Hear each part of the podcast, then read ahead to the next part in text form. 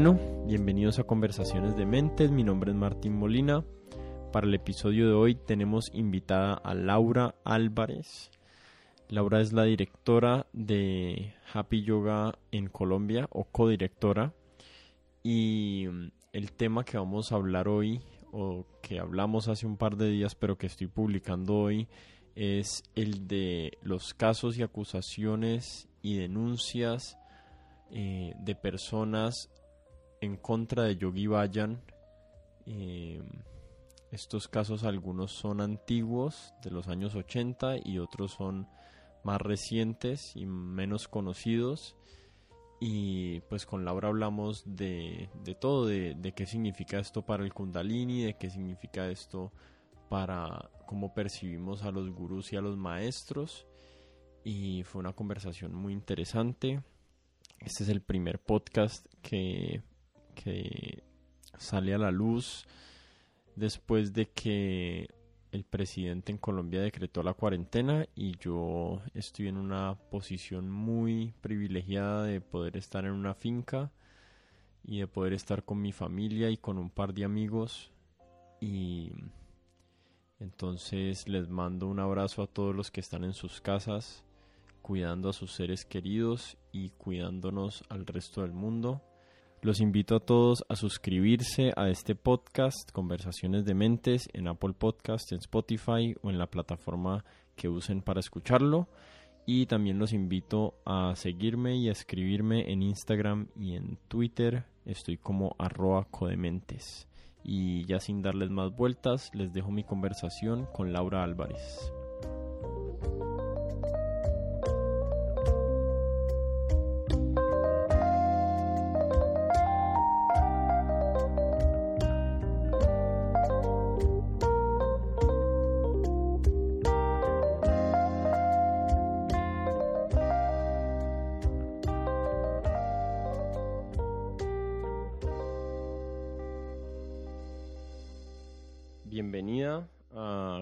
De mentes, Laura. Eh, me gustaría que le cuentes un poquito a la audiencia quién eres y a qué te dedicas para que las personas tengan un contexto de, a quién van a estar escuchando hoy. Bueno, yo soy Laura, mi nombre espiritual es Satpurk Kaur, em, soy profesora de Kundalini Yoga soy la, una de las directoras de Happy Yoga en, Colombia. Soy formadora de profesores de yoga en diferentes ciudades de Colombia, de Kundalini Yoga, de Hatha Yoga, de yoga para niños. Mm, soy yogi, es decir, hago yoga, vivo del yoga, mm, pienso en yoga y trabajo de yoga todo el día, de mis, todos, los, todos los días de mis días. Mm, eso es, eso es. Ok, súper. Em, pues ya la gente va a estar enterada, me imagino, por el título de la conversación que aún no lo hemos elegido, pero, pero digamos que va a ser revelador acerca del tema. Pero la razón por la que te invité es porque, digamos que en los últimos meses han habido una serie de alegatos, de denuncias, de, de comentarios acerca de la vida personal de Yogi Bayan y Marcela Henao, que es una amiga en común y que estuvo en este podcast, me dijo que ella pensaba que la persona apropiada para tener una conversación al respecto, eh, una, una conversación constructiva, eh, sería Laura Álvarez de Happy Yoga, entonces pues yo confío en la palabra de Marcela y, y pues sí, ese, es el tema como general del que, del que vamos a estar hablando hoy, aunque podemos tomar diferentes avenidas, no, no hay nada predeterminado. Eh, entonces no sé si te gustaría o si quieres que yo lo haga, hacer un resumen de lo que ha sucedido y para contextualizar a las personas que no están al tanto de los sucesos de los últimos meses con relación a Yogi Bayan. Bueno, em, más o menos a principio de año salió por Amazon un libro eh, por cierto, muy bello, un libro que se llama Premka, eh, a White Bird in a Golden Cage, una, un pájaro blanco en una jaula dorada. Premka es el nombre de Pamela, la autora, el nombre espiritual de ella, que fue una de las primeras secretarias de Yogi Bayan, y es un libro que cuenta la relación eh, desde la perspectiva de ella, digamos, cuenta la relación eh, de ella con la comunidad, de ella con, el maestro, con Yogi Bayan, eh, y de ella en su caminar, en su caminar espiritual a través de, todas estas enseñanzas. Mm, el libro es un poquito, para algunas personas ha resultado controversial porque es una relación de, pues, de amor, digamos. Ella se enamora de Yogi Bayan, ellos tienen relaciones, em, aunque también es una relación maestro-alumno y también es una relación laboral, pues porque finalmente eh, ella está como, como llevando una de las, el, crecimiento de las de la, de la, comunidad y pues también tiene un trabajo allí que, que desempeñar.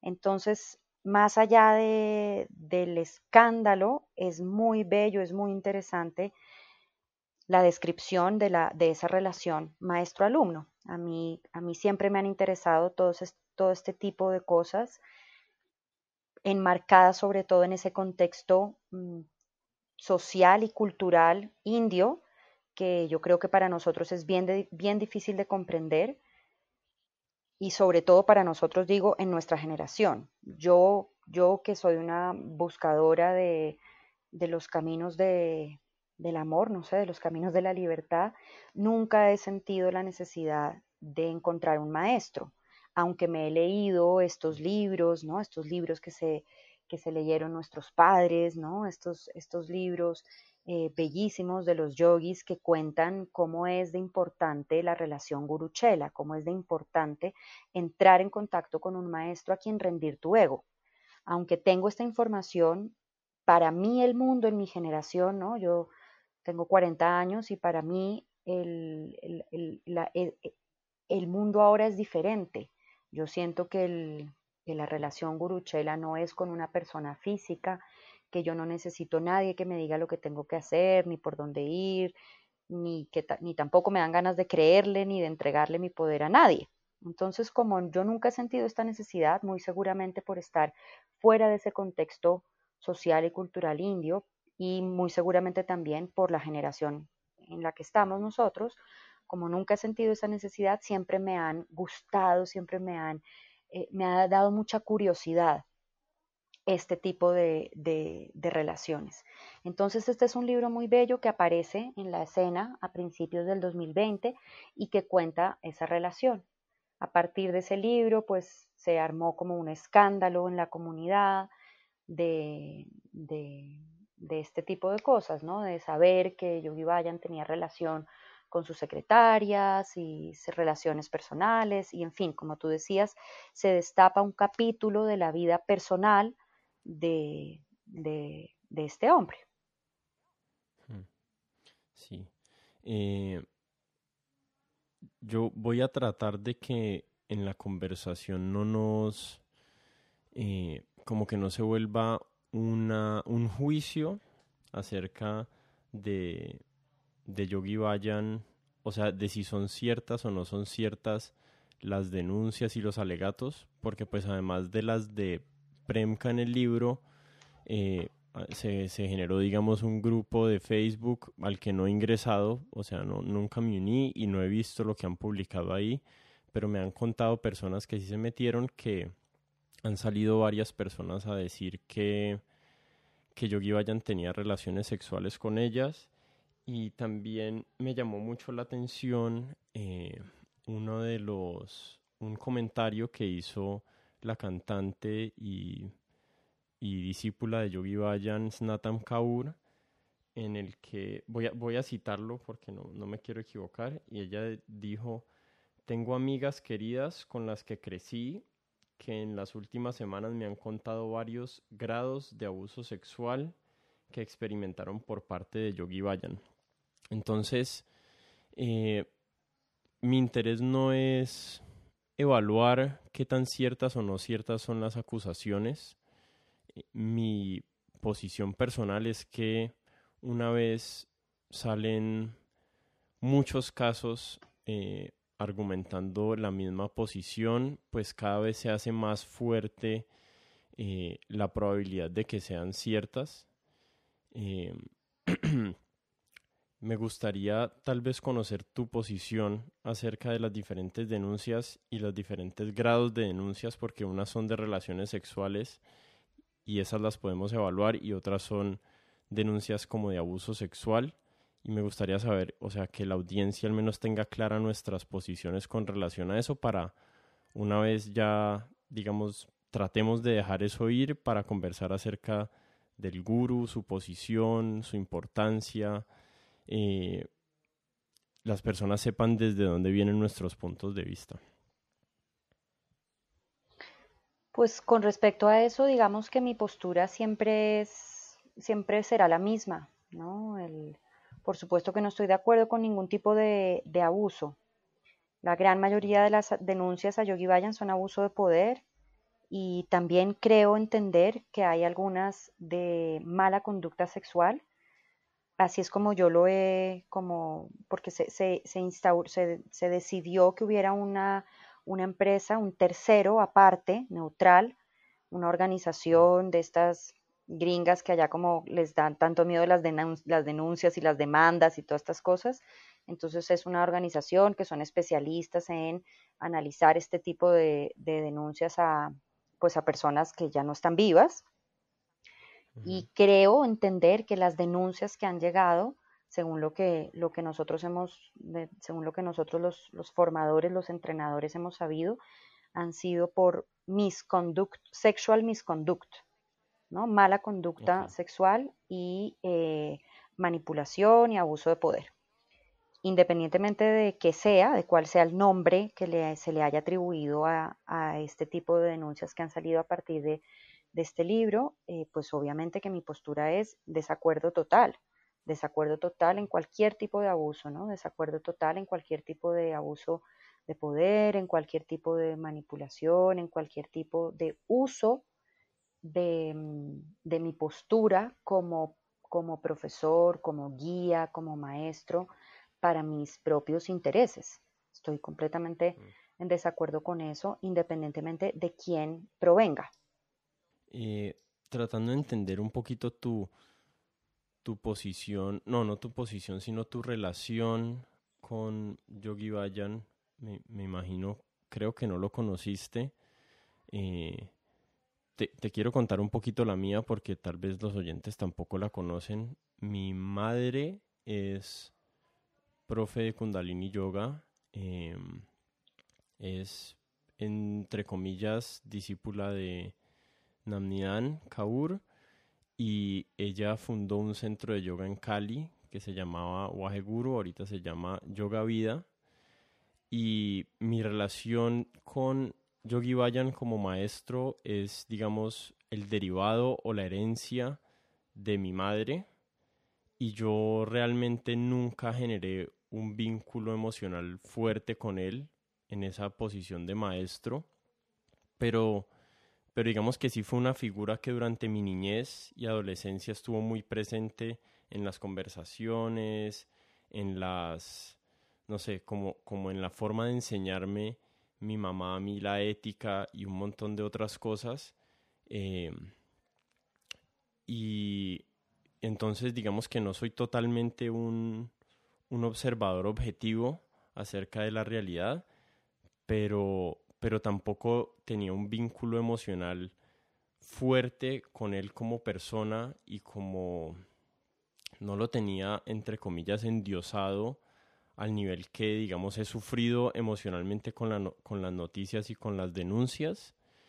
Y, y entonces, y, pero sí tengo un montón de amigos muy cercanos que han sido devotos de Yogi Bayan y de sus enseñanzas. Y sé que a muchos los ha afectado profundamente las denuncias. Algunos han reaccionado, digamos, eh, diciendo que, que, son personas tratando de sacar provecho económico y otros, digamos que sean, que están como en un proceso de interiorización acerca de, de qué es lo que piensan y qué es lo que y, qué, y cómo se sienten acerca de lo que está sucediendo. No sé cuál sea tu, cómo haya sido tu relación personal con Yogi Bayan y cómo te haya afectado personalmente lo de las denuncias. Sí, pues no sé, es, muy personal en el sentido de que mm, mm, es un poco lo que yo te hablé al principio. Em, yo nunca he necesitado endiosar a nadie, mm. pero entiendo que haya almas que lo necesiten. Lo entiendo no porque yo lo haya vivido, sino por empatía. Yo veo personas que necesitan como poner en su altar una foto de una persona que dijo cosas. Yo misma tengo en mi altar puesto a, no sé, a, Jesús, a Guru Ramdas, a la Madre Teresa de Calcuta que me parece como inspiradora, preciosa, divina. Mm, nunca tuve en mi altar a Yogi Bayan, pero entiendo que, y eso sí lo entiendo porque a mí me pasa, yo necesito tener como unas figuras en mi altar que me inspiren. Eso no, al Buda, ¿no? Eso no quiere decir que yo soy, que yo pertenezco a su dharma o a su dogma o a su religión o a su culto, para nada. Mm, no soy budista y, y cada vez que leo un libro budista me, todas las, los poros de mi piel se alborotan de dicha, ¿no? Pero pues no soy budista pero reconozco ahí em, un enseñamiento espectacular, hermoso. Entonces entiendo que, que, pongamos cosas en nuestros altares para, inspirarnos también, para como, como especies de recordatorios, ¿no? Sin embargo, pues no, yo no pertenezco a ningún culto, yo no le rindo culto a nada porque me parece que ya tenemos demasiadas cosas a las que les rendimos culto. En esta tierra en la que estamos viviendo, ¿no? Le rendimos demasiado culto al dinero, le, rendimos demasiado culto al poder, a, como a esto de, de, de, progresar. Y entonces primero eres una cosa y luego eres otra cosa. Y todo esto son como cultos, ¿no? Yo misma cuando me volví vegetariana, el, culto de los vegetarianos, el culto de los veganos, el culto, todo es como un culto. Entonces, pues, no sé, hay que tener un poquito de, ey, ey, ey, tampoco. Es, si yo invierto en este mundo, eso es, esas son las ganancias que yo voy a recibir. Serán ganancias de este mundo. Entonces yo siempre he puesto, porque he tenido muy buenos profesores, básicamente es por eso, siempre he puesto mis inversiones en las leyes del otro mundo, ¿no? en las leyes del amor, en las leyes de, de, la ternura, de la dulzura, de la compasión, de la verdad de mi ser, de mi ser que no pertenece a este mundo, porque si yo pongo mis, mis inversiones en este mundo, pues esos serán al final siempre los frutos, ¿no? Desilusión, traición, frustración, pues porque este mundo es así.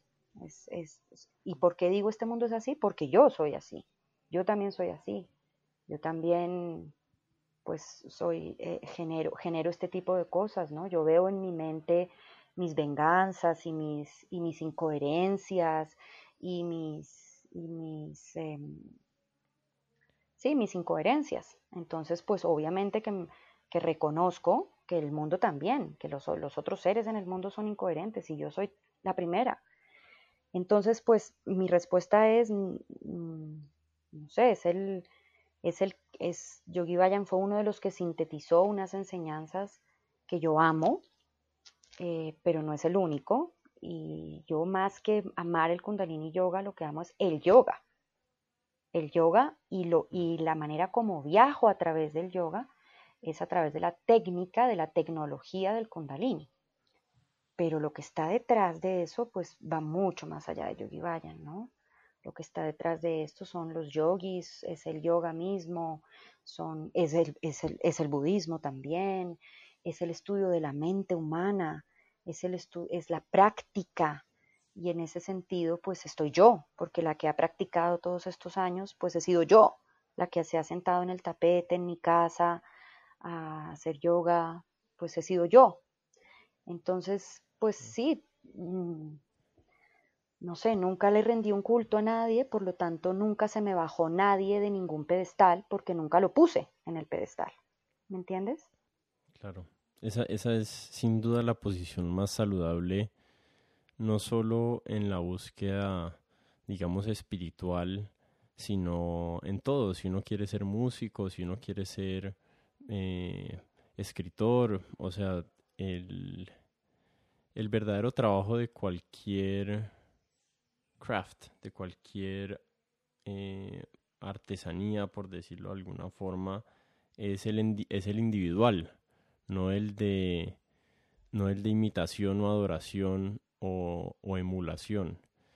Em, pero digamos que ya establecidos nuestros puntos de vista que yo creo que son en este aspecto, digamos con respecto a Yogi vayan bastante similares eh, por motivos distintos, digamos que yo eh, hace muchos años me, me separé de ese camino del Kundalini Yoga o tal vez nunca entré, no sé muy bien cómo fue ahí la movida, pero em, quería contarte además que, no, no quería contarte, quería hacerte una pregunta acerca de, primero el Kundalini Yoga, porque está especialmente ligado, digamos, con esta figura de Yogi Bayan, eh, pero digamos que eso es algo que se puede modificar a futuro dependiendo del resultado de, de, lo que, de lo que salga en la investigación y de lo que nos enteremos que es verídico o no. Eh, no pero no solo del kundalini yoga, sino como de la práctica en general de, de tener que seguir de una manera eh, como, como medio como medio de ganado, no sé, como de manada a unos seres y tener como unas idolatrías que es algo que se ve, que tiene demasiada prevalencia desde mi perspectiva en el mundo del yoga. No solo sucede con Yogi Vayan, sino que pasa pues en el mundo Vaishnava con, con Srila Prabhupada y en el mundo del hot yoga pasaba con, con Bikram y dependiendo de qué linaje uno vaya conociendo se va dando cuenta que existen como estas ataduras que yo le llamaría innecesarias a, a las personas y a las, digamos, a los cuerpos y a las mentes que desarrollaron las ideas y no lo que para mí es sano, que es, digamos, la, la, la introspección o no, el adherimiento a las ideas en sí. No sé cuál sea tu opinión acerca de eso. Sí, estoy completamente de acuerdo y creo que es un poco lo que hablábamos antes, ¿no? Yo creo que sí hubo un momento en la en lo que se llama la era de Pisces, ¿no? Era una cosa muy pisciana esa necesidad del intermediario. No solamente se experimenta en el mundo del yoga, sino también en, en los budistas, ¿no? En los swamis, los lamas, en, en, este, en el mundo judio-cristiano también, el cura y la institución misma de la iglesia y en el mundo cristiano, no católico sino cristiano, entonces el pastor. Y bueno, yo creo que esas figuras intermediarias es necesario que poco a poco vayan cayendo y, y es tan necesario que es justamente lo que está pasando, que efectivamente están cayendo. Todas, no sé, creo que no se salva ninguno. ha caído Patavillois, ha caído Iyengar, pues Iyengar no, pero su discípulo, pero parece que Iyengar fomentaba lo que hacía su discípulo, ha caído los de Jivamukti, ha caído los Vaishnavas, ha caído Bikram, o sea, todo el mundo, ¿no?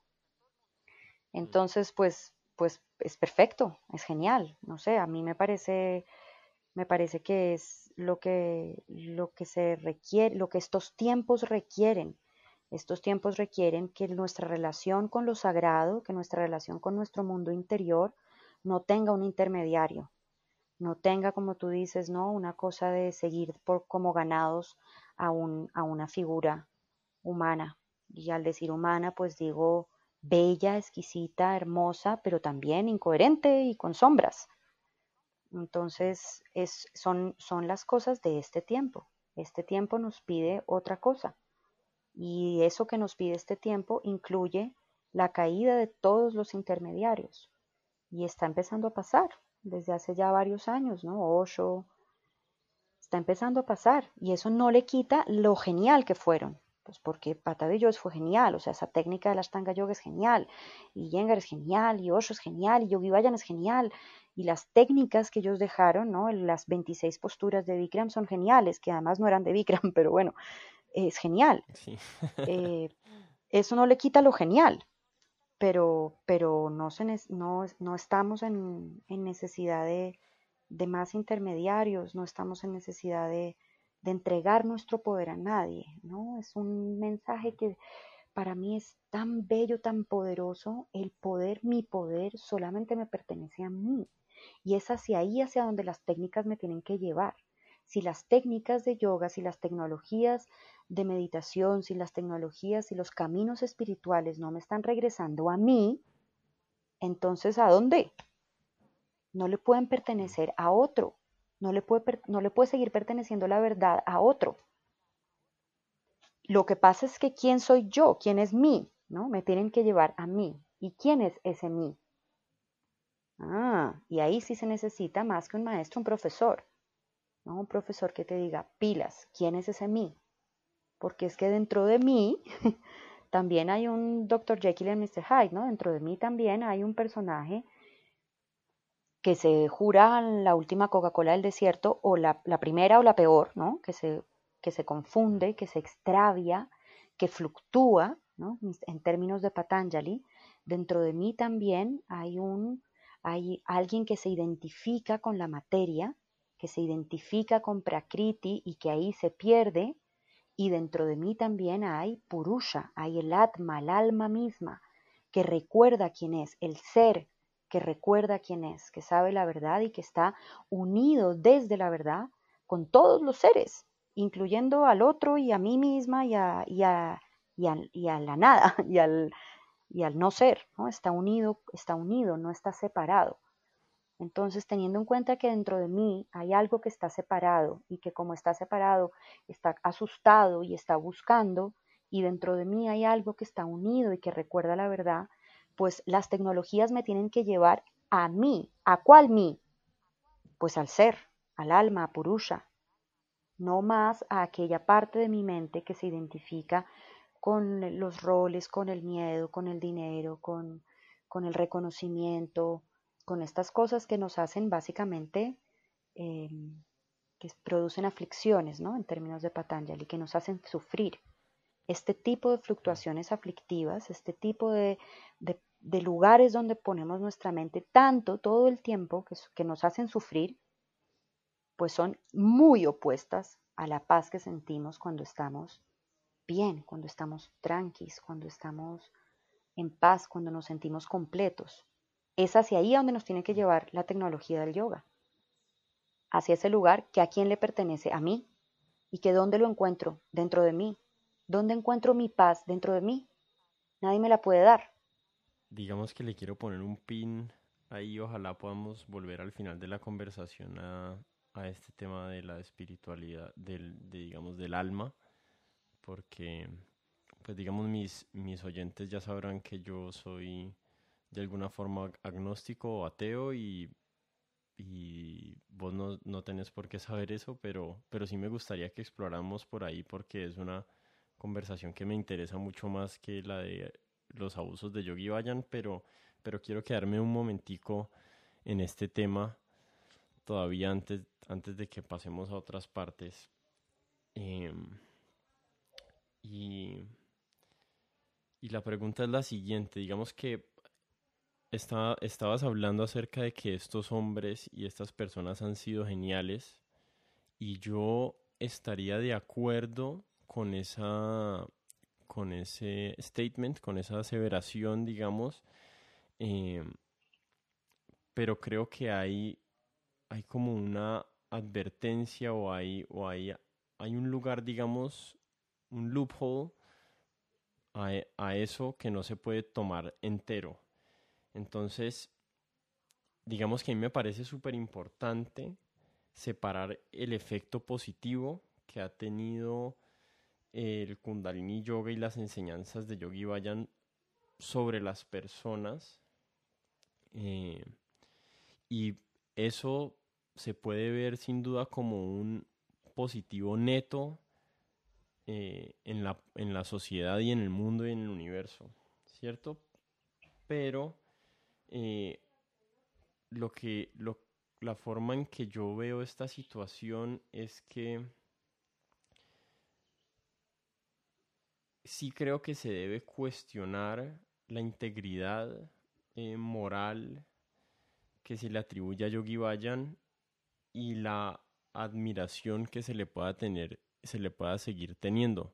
O sea, definitivamente estaba, estaba pensando en mi mente con un caso con quien compararlo, pero no, no es tan fácil encontrar uno sin, sin ser, sin ofender, digamos, aquí. Pero asumamos el hipotético de un gran artista que descubrimos que abusaba a mujeres o, que tenía eh, sexual misconduct con relación a mujeres. Digamos que para mí es muy fácil mantener el arte que produjo esa persona separada del, del personaje en sí, pero Yogi Bayan tiene un tiene un es un caso especial porque digamos que gran parte de lo que él ofrecía era una guía moral y ética de cómo comportarse en la vida y entonces en ese aspecto su producto o su o su arte o su o lo que él comunicaba al mundo sí se ve afectado porque es, es difícil tratar uno de conciliar eso. Sí, sí, Martín, te entiendo, pero, pero no, perdóname que te corrija, ahí hay un error. Eso, las, los, los, un error, digamos, no sé, mm, histórico, no sé, es decir, lo que él enseñaba como de comportamiento ético, no lo enseñaba él. Eso proviene por un lado del yoga y son las la forma de, vivir nuestra vida como yogis y proviene también de la tradición del Sikh Dharma, que tiene varias, varias guías, ¿no? varios manuales de ruta que nos deja, pues porque es un Dharma, entonces nos deja unos manuales de ruta para comportarnos de una manera específica mm, en, este, en, esta, en esta tercera dimensión. Entonces, no, mi, mi cuestionamiento no es mi cuestionamiento no es acerca de la validez de, la, de lo que él comunicó, sino de cómo lo vemos, a él específicamente. O sea, ah, los, los preceptos éticos y morales del Kundalini no van a, no van a perder, o perdón, del Sikh Dharma no van a perder su validez por lo que Yogi Vayan Ni del Kundalini Yoga, es que el Kundalini Yoga va más allá de Yogi Vayan.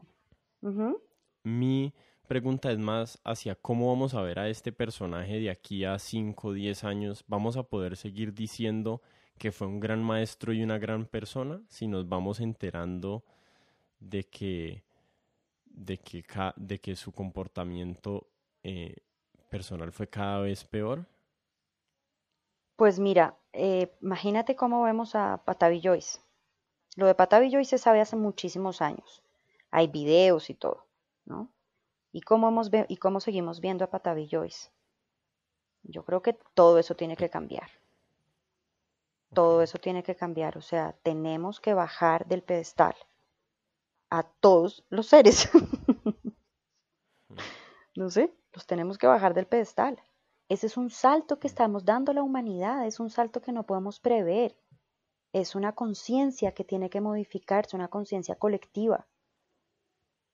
Porque lo de Patavillo pues ahí se supo y luego con el pasar de los años se medio va olvidando y luego puede ser que aparezca, no sé, una primita mía que sea practicante de Ashtanga y que vuelva a explicarme cómo es que Patavillo eh, pues fue maravilloso. Y yo le digo, pero ¿cómo? ¿No te enteraste nunca de lo que ha pasado, de lo que pasó con Patavillois? Y me diga, no, jamás. No, eso vuelva a quedar. Pero eso ya no va a pasar porque la, porque la información está tan a mano, porque ya no hay manera de que tú no te enteres de las cosas. ¿no? Tú pones en una búsqueda de Google Patavi Joyce y te aparece todo lo peor del mundo. Entonces, pues, es, y lo mismo Yogi Vayan, ¿no? Entonces es tan, tan improbable que las, que las cosas se vuelvan como a esconder ahí, como a disimular, que lo que va a generar eso va a ser una, un, un yoga. La otra vez se lo oí a alguien y me encantó, el yoga post, post maestro, ¿no? El yoga post guruchela, el yoga post linaje.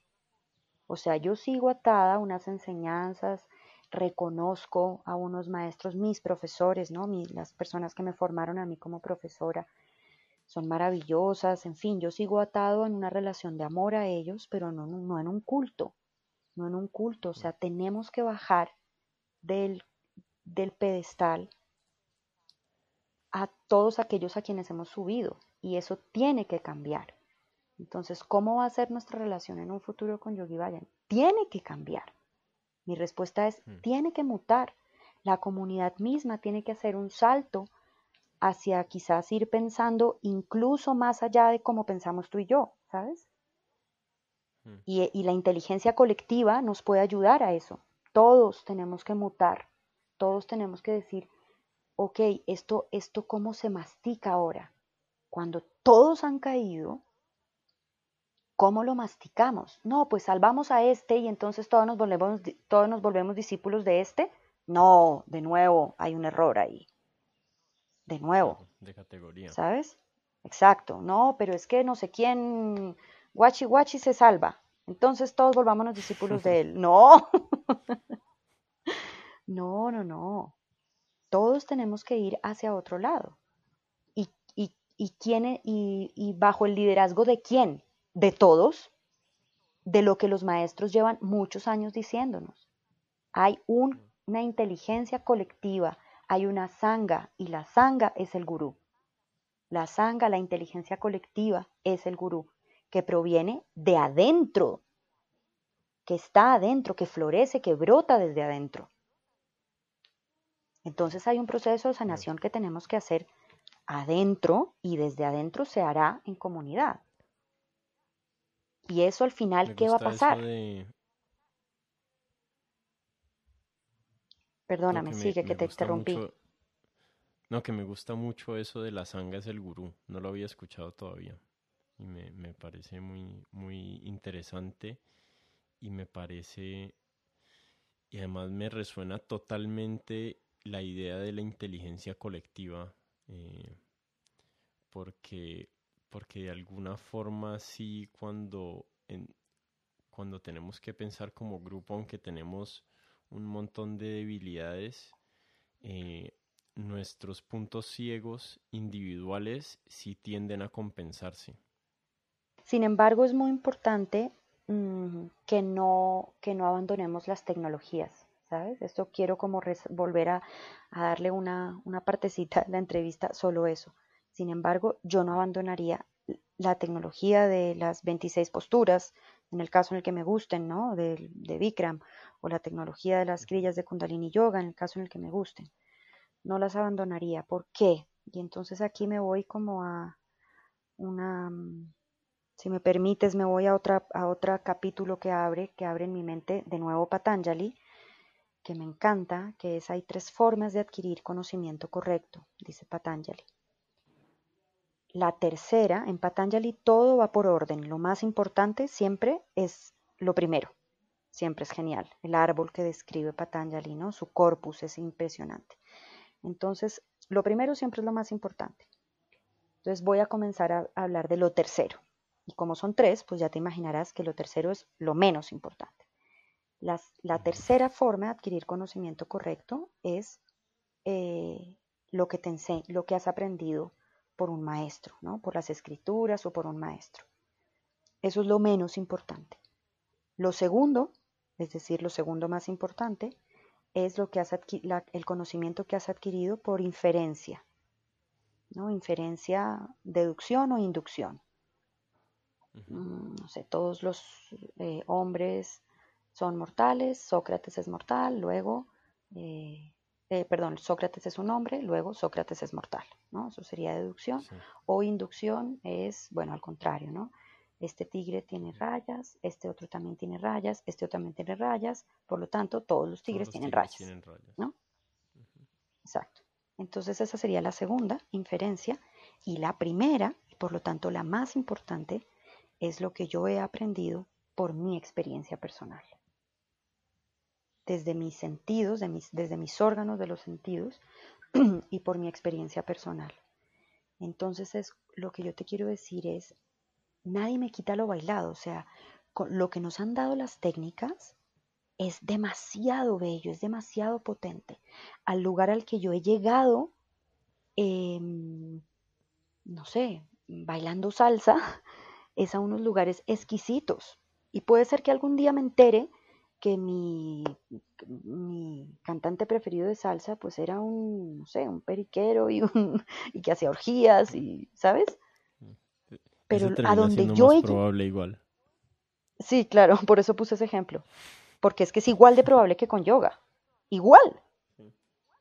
A donde yo he llegado haciendo yoga, a donde yo he llegado bailando salsa, ha sido unos lugares que nadie me lo quita porque ha sido mi experiencia personal. Y esa es una manera de adquirir conocimiento verdadero que es la más importante. ¿no? Estas son cosas que nos explica Patanjali. Y luego está, pues obviamente, la otra, que no es, que no es este tipo de, de, de comprensiones, que es el samadhi, que ya no es cuando yo adquiero un conocimiento verdadero desde algo externo, así sea mi experiencia personal con la tecnología o por inferencia o porque alguien me lo enseña, sino porque yo me fundo con eso, ¿no? Me fusiono con eso. Sería el samadhi. Mm. Pero en todo caso, hablando de lo primero, yo pondría un énfasis en no abandonar las técnicas porque yo he tenido experiencias con las técnicas, ¿no? Porque tú has tenido experiencias con las técnicas que han sido muy potentes y que no hubiéramos llegado a ese lugar de autoconocimiento, de autorreflexión, que no hubiéramos llegado a ese lugar interno donde nos damos cuenta que este patrón que yo me repito todo el tiempo es por esta cosita, si no hubiera sido por ese momento en el que yo estaba haciendo esa meditación con los brazos arriba tanto tiempo. Esa meditación me rompió por dentro y me abrió una, una caja de Pandora que me llevó a un descubrimiento que tiene que ver conmigo por lo tanto, ¿esa meditación la tengo que volver a hacer, sí o no? Pues claro, ni huevo que fuera. Ni, ni, ni, ni dormido que quisiera seguir. Si yo ya no quiero seguir más dormido, entonces tengo que seguir haciendo esas cosas, claro, hasta que ya no las necesite. Pero por ahora las sigo necesitando. ¿Por qué las sigo necesitando? Porque sigo sufriendo. Digamos que yo internamente he estado en un conflicto bastante fuerte con relación a las, a las reacciones de algunas personas muy cercanas. Primero te voy a contar mi experiencia inicial con las acusaciones de Yogi Bayan, que fue eh, en el 2010 o 11 o algo por ahí. Eh, digamos que yo era un practicante de Kundalini Yoga y no por esta razón, pero por otras vueltas que me terminó dando la vida, me, terminé alejando de ese camino, eh, pero un momento en, en Argentina donde vivía que no sé por qué yo escribí en Google, así tal cual como dijiste ahorita, yo puse Yogi Bayan, abuso sexual. No sé por qué me dio, seguro me había visto un documental de alguien más que le había salido casos y yo tenía curiosidad. Y hace 10 años yo me enteré de las denuncias que existían, especialmente esta de, de Premka, que fue, que fue como la más notoria y la más publicitada. Y yo durante esos 10 años un par de veces le he preguntado a personas dentro de la comunidad del yoga acerca de eso, dentro de la comunidad del kundalini yoga. Amigos cercanos que digamos que no tengo su permiso, entonces no los voy a mencionar. Eh, y otras personas, digamos, importantes pero entonces, ¿qué, o sea, qué, cómo, cómo prevés el futuro de, digamos, de esa sanga tan gigante que es 3HO o CRI o no sé cómo llamarla, de personas practicantes y seguidores de Kundalini Yoga que por lo que yo he testeado por ahí en Facebook está bastante dividida en que unas personas, digamos que yo lo dividiría en tres partes, unas personas totalmente antagónicas hacia Yogi Vayan, otras personas como medio neutrales diciendo que van a esperar a ver qué pasa y después otras personas que han entrado en modo atacar a las personas que están saliendo adelante con las denuncias. Y no, no sé, o sea, no, no, no, no somos clarividentes, pero no sé cómo eso se va a conciliar en un futuro. No veo esas tendencias cambiando de aquí a dos, tres, cinco, diez años. No, sí, sí, sí está cambiando, sí está cambiando. Digamos yo que estoy adentro, no adentro pues en las conversaciones de todos los días, de todos los días, de todas las horas del día, específicamente adentro de CRI, mm, no adentro de, 3HO, pues porque no, no, no, tengo, no tengo ningún rol ahí, no desempeño ningún rol ahí, pero, pero sí desempeño un rol dentro de CRI y claro, claro que está cambiando, claro que está cambiando. Pues nosotros los jóvenes queremos que cambie. Si es que hay la grandísima mayoría de los practicantes y de los formadores de, Kundalini Yoga ni siquiera tuvimos una relación em, ni por años, ni por semanas, ni por meses con Yogi Vayan. ¿Sabes? Entonces, pues claro que está cambiando. Claro que está cambiando. Para la gran mayoría de nosotros, pues eh, la discusión, pues queremos que vaya hacia hacia otro lugar, hacia otro lugar y que por lo tanto algunas cosas en, las, en la forma cambien. Que eso es como lo menos importante, ¿no? Pero puede ser que eso se tenga que ver reflejado en algunas cosas en la forma. La portada del manual. ¿Qué vamos a hacer con la portada del manual? ¿Hay que cambiarla? Sí, hay que cambiarla. ¡Wow! Eso ya es un cambio maravilloso, ¿sabes? Entonces, no, por mm. supuesto que está cambiando. Nosotros ahorita, justamente para la formación que vamos a empezar en Cali, ya vamos con otra portada en el manual. Autorizada por CRI, o sea, claro que sí, claro que están cambiando las cosas. Incluso puedo ver que, me imagino que para las personas que, que tuvieron a, a Yogi Vayan como incluso como una figura de padre en sus vidas, porque convivieron con él todos los días durante años. O sea, es, un, es un golpe mucho más duro emocional y psicológico tratar de reajustar una perspectiva que han tenido todas sus vidas acerca de él y de qué, quién pues era, qué significaba. No, mm, hay, hay ahí también de todo, no sé, uno no puede hablar por los otros, ¿no? Pero lo que yo he percibido en los viejos, digamos, es que incluso los que más lo conocían los que más tuvieron una relación de cerca con él, más, sabía, más estaban en relación justamente con la humanidad de él. Mm. Entonces, pues, no sé, todos somos humanos. Si yo me hago un reconocimiento a mi humanidad, yo puedo imaginarme mi falta de coherencia, yo puedo, em, yo puedo imaginarme, no, yo puedo reconocer mi, mi falta de coherencia y mis, y mis, digamos, no quiero que nadie me saque mis trapitos al sol, porque si me sacaran mis trapitos al sol, pues fueran terribles, serían terribles. Mm. Y lo mismo, ¿no? A Yogi Vayan también, las personas que estuvieron muy de cerca con él, pues todas tuvieron ya hace muchos años su momento de, de, de pelearse y de volver a poner en su lugar la figura correcta de aquella persona que conocieron y, que, y al que pusieron como padre. Ya lo hicieron, ese proceso ya se hizo. Algunos quizás no, y, esos, y ese es el proceso de sanación que todavía tenemos que hacer. Por eso ha cogido como esta última nueva coletazo en medio de ese movimiento del Me gringo tan importante, para que los que todavía no han hecho eso, pues lo hagan. Pero hay muchos, por lo menos en este momento se me ocurren cuatro en mi mente, de los viejos, de los que estuvieron pasando mucho tiempo con Yogi Vayan, cerquita en sus vidas, que ese proceso de bajarlo de la nube, pues ya lo tuvieron que haber hecho no por esas alegaciones, sino por la propia relación que tuvieron ellos mismos con Yogi Vaya. Que fue una relación muy compleja. También con varias, con varios de ellos también. Exacto, es una relación muy compleja. La relación Guru-Chela es una relación muy compleja, muy compleja. Va mucho más allá de es que me tocó o no me tocó. ¿no? Precisamente muchas veces el gurú podría decir, es que yo te toco porque es así como te voy a enseñar. Y, definitivamente eh, hay casos muy excepcionales, ¿no?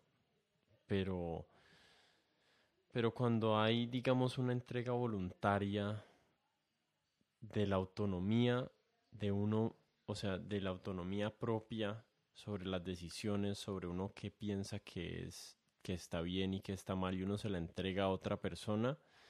Y, y, eso, y eso es lo que realmente se tiene que cambiar, ¿no? Ese modelo que digamos que heredamos de alguna forma eh, de nuestros antepasados y que se heredó en el yoga, digamos, del, de la tradición oriental en la India, donde, donde esa reverencia y esa, y esa entrega arrodillado a tocar los pies totalmente eh, entregado en, en, todas sus capacidades nuestras como ser humano al guru era algo necesario y era algo bien visto.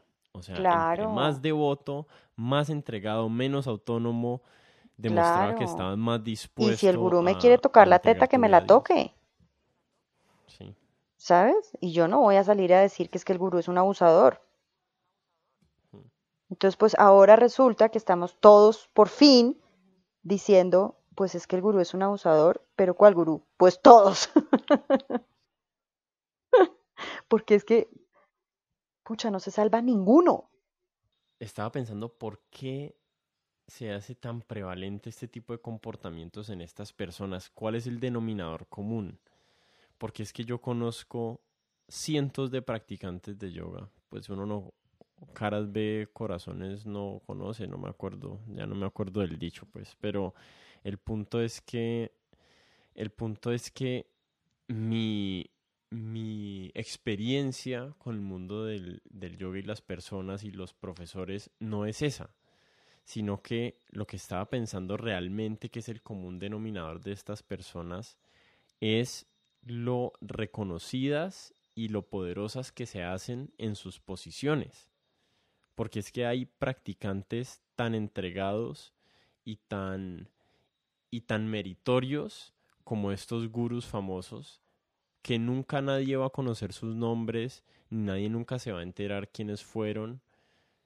Y esas personas realmente muchas veces han vivido unas vidas éticas impecables y, y unos comportamientos admirables. Pero pues esos casos no, no son los que terminan escribiendo libros y, teniendo miles o en, muchos casos millones de seguidores, aunque también los puede haber, pero pues el común denominador de todas estas personas es su fama y, su grandeza dentro de, las, dentro de la percepción de las comunidades. Porque si no fuera así, el, común, el el denominador común es su práctica. Y entonces, ¿qué dice acerca de la práctica?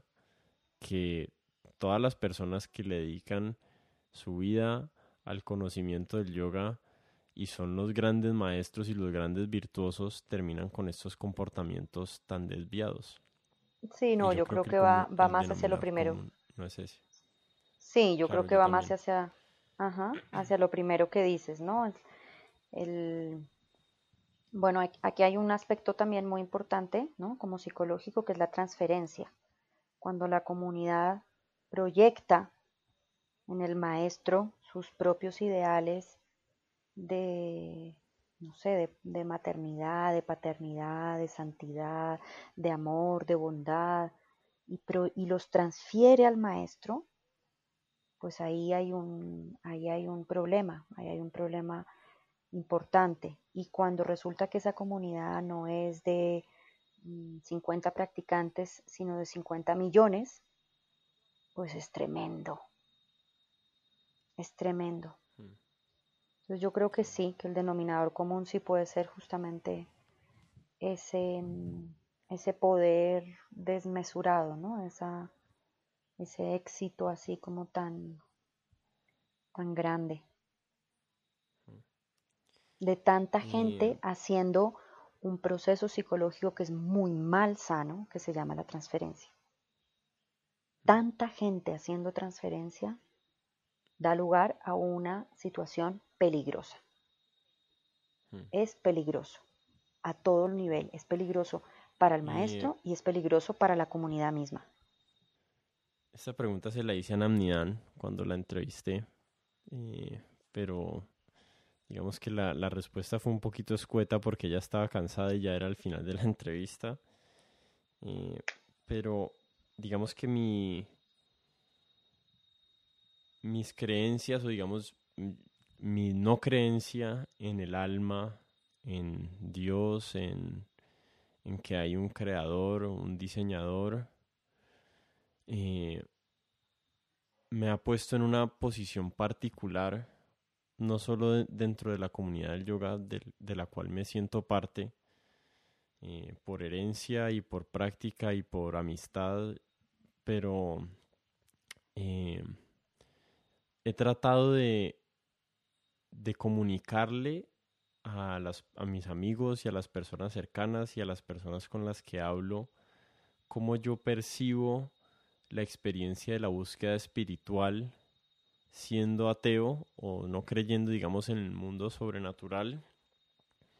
Eh, y yo no veo, digamos, necesarias esas creencias porque yo creo que la experiencia o la o el cultivo de la vida espiritual es un cultivo interior de autoconocimiento, de reflexión, de, de intento de automejoramiento de mi comportamiento como ser humano, de mis relaciones. Y entonces, digamos que yo les trato de comunicar que mi experiencia es, desde mi punto de vista, similar a las de ellos, sin ese elemento de, de, de pensar que hay un destino o de pensar que hay un creador. Y quería saber cuál es tu, tu opinión acerca de, de esa posición que yo tengo. Es que hay como muchas palabras en las que nos podemos, que podemos estar interpretando de dos maneras diferentes. Entonces es difícil es difícil, ¿no? Como por temas dialécticos es difícil como entender en qué, en qué punto estás. Yo tampoco creo en un creador, pero sí creo en el alma. Entonces, ¿por qué creo en el alma? Porque creo que, porque, porque llamo al alma, menciono, llamo, nombro al alma de una manera mm, específica como ese lugar adentro de mí al que yo voy y que me da paz. A ese lugar le llamo mi alma. ¿Sabes? ¿Y ese, lugar que, ¿Y ese lugar que llamas tu alma, dirías que trasciende el cuerpo después de la muerte? Ah, como si yo creo en la reencarnación y eso. ¿O en la vida después de la muerte o algo así? ¿De la muerte del cuerpo físico? Ajá. No, es que yo no creo en el cuerpo físico. yo no ah, creo que el cuerpo físico... Exacto, yo no creo que el cuerpo físico sea nada real. O sea, el cuerpo físico, la materia, es, no es nada, es un sueño. Es todo, todo esto de la materia es un sueño. Lo real es el, ese lugar adentro, al que se llama Atma. Digo adentro, pero también puedo decir arriba o abajo, o a la izquierda o afuera, ¿no? Porque no está justamente en las... no ocupa una dimensión en la manifestación que creo que incluso estaría de acuerdo con eso que estás diciendo de que el cuerpo y lo que vemos manifestado físicamente es, es solo una ilusión, o sea, no es realmente lo que existe debajo. Pero pues es, es un tema complejo de explicar en cinco minutos. Pero aún así, no sé por qué siento que la forma de, de, identificarme a mí mismo frente a otras personas, eh, por cómo yo veo que las otras personas entienden el mundo es decirles que yo soy ateo, porque es la forma más, más cercana que tengo de transmitirles mi percepción de, o mi creencia de cómo funciona el universo. Sí, también podrías decirlo así, pero también podrías decir soy un yogi, ¿eh? Porque ese paradigma, ese paradigma que tienes en tu mente es el paradigma del yoga. Es el paradigma de que, esto es maya. Asana por las mañanas y meditación para decirme a mí mismo yogi. bueno, pero, pero me entiendes, ¿no? El, paradigma de que esto, de que esto es maya y de lo que, y de que lo único real es, es, es, justamente esto otro que no es esto, que es maya, que termina y que empieza, que se enferma, se parte, se rompe, todo esto. Em, sí, pero bañate, mi corazón, bañate, por favor. Entonces el paradigma es el paradigma del yoga. Es el paradigma del yoga que yo creo que es muy útil. Por eso considero que el yoga se tiene que seguir enseñando. ¿Qué me importa lo que han hecho los maestros? ¿Qué me importa? el yoga se tiene que seguir enseñando porque es demasiado bello, es demasiado esclarecedor, es demasiado salvador, no sé, nosotros estamos metidos en un paradigma judío-cristiano tan tremendamente mm, cerrado y pasado por la culpa y ah, que, que yo siento que el paradigma yogico nos libera de eso y nos retorna a un espacio muy importante que es la responsabilidad. Yo soy responsable del mundo que vivo. Qué interesante eso. ¿Y eso quién lo enseña? Pues no lo enseña, no lo aprendí en el colegio, ¿no? Con mi profesora y con mi abuelita, ¿no? Cuando me enseñaba las cosas de la vida, mi abuelita. No, lo aprendí con el yoga. Pues estoy increíblemente agradecido de que hayas aparecido aquí.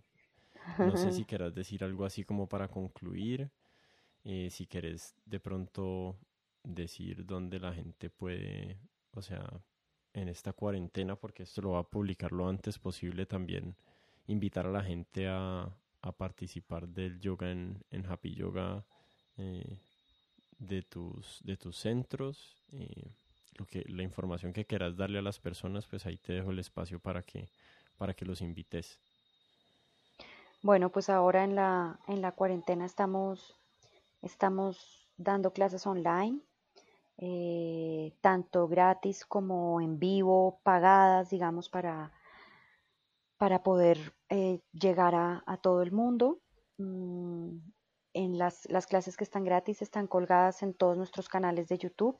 Happy Yoga Colombia, Happy Yoga Bogotá, Happy Yoga Medellín, Happy Yoga Cali, eh, Yoga Galerías. Todas las sedes tenemos los canales de YouTube y a través de los canales de YouTube ahí hay mucho yoga gratis y también todas las sedes estamos ofreciendo arroba Happy Yoga Colombia, eh, clases, tres clases al día em, online, en vivo, súper bonitas, súper ricas.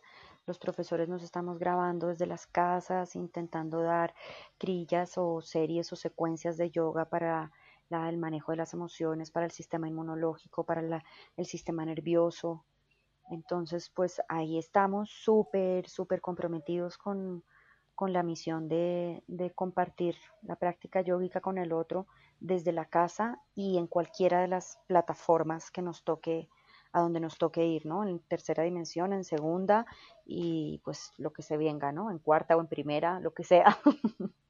ahí estamos, ahí estamos comprometidos con, con nuestras, con la paz en nuestra mente, y con la cura, por supuesto, desde casa, muy juiciosos desde casa, comprometidos con la sanación de, de la conciencia eh, planetaria y específicamente del cuerpo humano. Bueno, qué bonito. Em, sí, incluso tengo, estoy en esta cuarentena con dos amigos yogis, profesores que están dando clases de Zoom aquí en mi finca donde estamos encerrados durante 20 días. Eh, y, he, visto algunas de las prácticas, están súper bonitas, o sea que la gente que de verdad crea que, no vale la pena, sí es muy chévere la práctica por Zoom también y, ojalá la gente se anime. Em, no, Nada más, Laura, o sea, muchísimas gracias.